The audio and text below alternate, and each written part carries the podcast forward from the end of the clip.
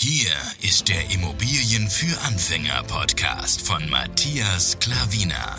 Was funktioniert wirklich? Und wie kannst du bei deinen Immobilieninvestments viel erfolgreicher sein? Und das unkompliziert, leicht verständlich und ohne Excel-Tabelle. Du hast die Fragen. Hier bekommst du alle Antworten. Und jetzt dein Gastgeber im täglichen Kampf gegen komplizierte Wissensvermittlung, Mythen und ängstliche Herangehensweise bei Immobilieninvestments. Matthias Klavina.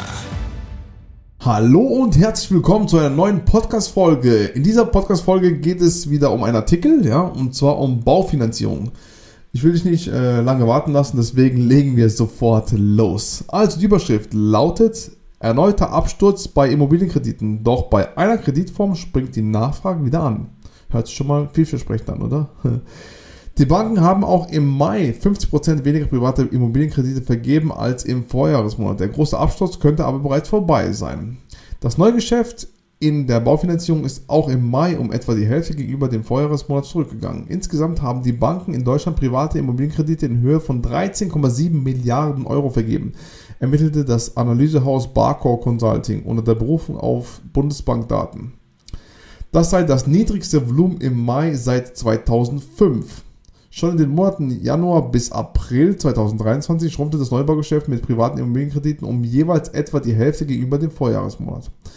Die Baufinanzierung hatte bis Sommer 2022 geboomt. Infolge der Zinswende und deutlich teuren Baukredite ist das Geschäft zuletzt aber eingebrochen. Auch höhere Materialpreise und die Unsicherheit über die weitere Entwicklung der Immobilienpreise sorgen für Zurückhaltung. Außerdem müssen Wohnhäuser oftmals noch energetisch saniert werden.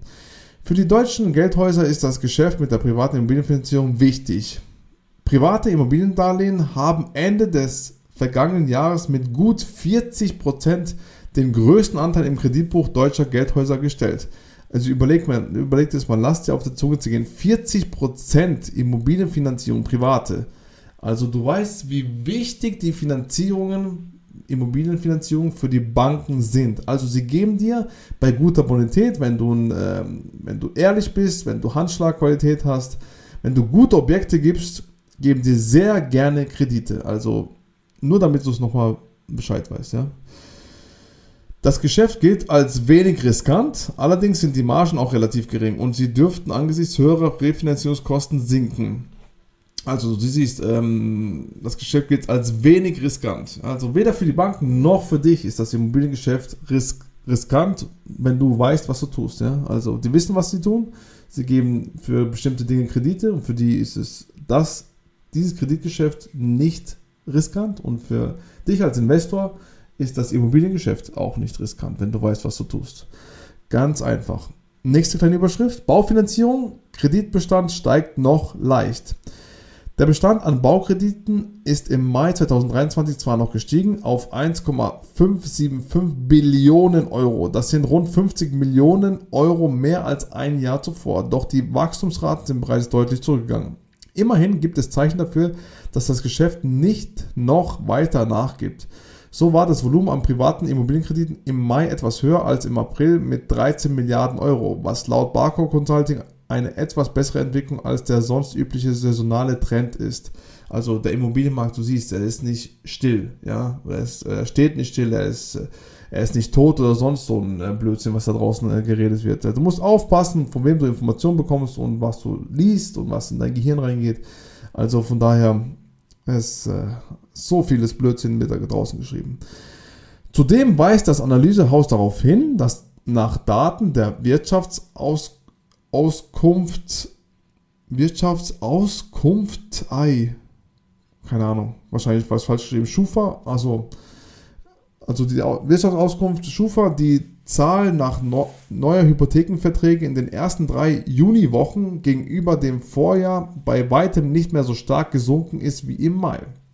Auch die Sparkassen sehen eine Stabilisierung bei der Baufinanzierung. Das zeigt das DKS Finanzklima für das zweite Quartal ein Sentiment, ein Sentimentindex für, das, für die aktuelle Lage in der deutschen Wirtschaft und an den Finanzmärkten aus Sicht der Sparkassenfinanzgruppe.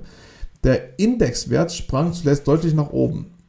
Das S-Finanzklima basiert auf einer quartalsweisen Umfrage unter den Vorständen der deutschen Sparkassen, die das Handelsblatt regelmäßig veröffentlicht.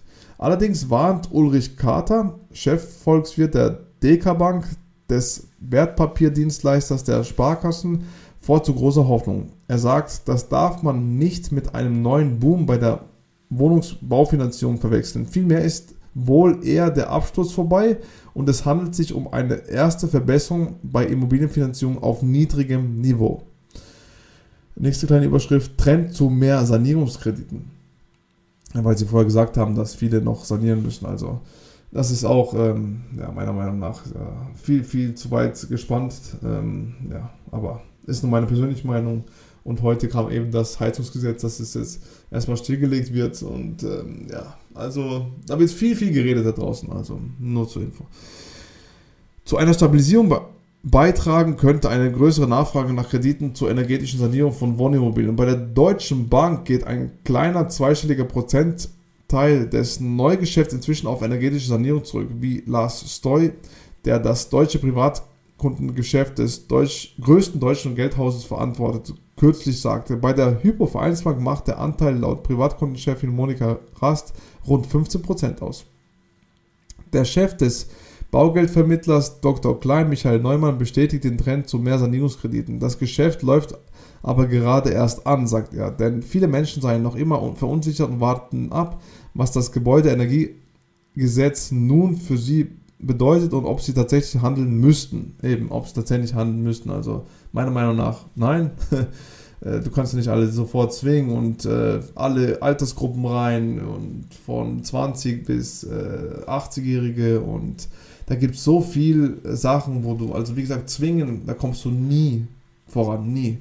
Und das muss anders geregelt werden. Und deswegen steht es jetzt auch auf Eis, ja, vor dem Bundesverfassungsgericht heute wurde gesagt, nein, jetzt bleib, lassen wir erstmal stehen, das ist alles viel zu schnell und viel zu unübersichtlich und ähm, ja, nur mal langsam, ja. ähm, denn viele Menschen sind immer noch unverunsichert, warten noch das Gebäude, genau das habe ich gesagt herrscht hier mehr Klarheit, wird seiner Ansicht nach die Zahl der Darlehen steigen. Die Volumina werden allerdings geringer sein als bei klassischen Erstfinanzierungen. Die Nachfrage nach sogenannten Forward-Darlehen, mit denen man sich die Zinsen von heute für mehrere Jahre im Voraus sichern kann, sei indes eingebrochen, sagt Neumann. Die meisten Menschen haben sich im ersten Halbjahr 2022 die damals noch günstigeren Zinsen gesichert. Das ist klar, wer heute sich die, die Zinsen sichert, also meiner Meinung nach, ja, gehen die mittelfristig nach unten. Meiner persönlichen Meinung. Habe keine Glaskugel, ja. Aber ich sag's dir als mein Zuhörer. Die Aufschläge für Vordarlehen seien derzeit sehr niedrig. Für Neumann sind das klare Zeichen dafür, dass der Kapitalmarkt mit künftig sinkenden Zinsen rechnet. Ja, das habe ich heute eben gemeint.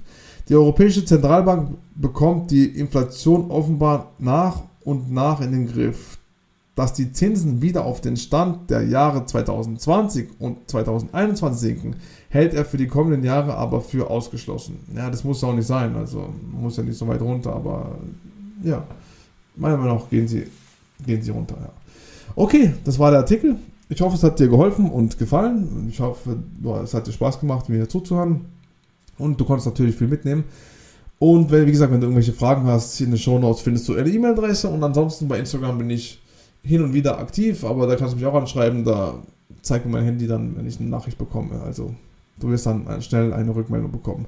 Alles klar, vielen Dank für deine Aufmerksamkeit und ich hoffe, wir sehen uns in der nächsten Podcast-Folge wieder. Dein Matthias Klavina. Ciao.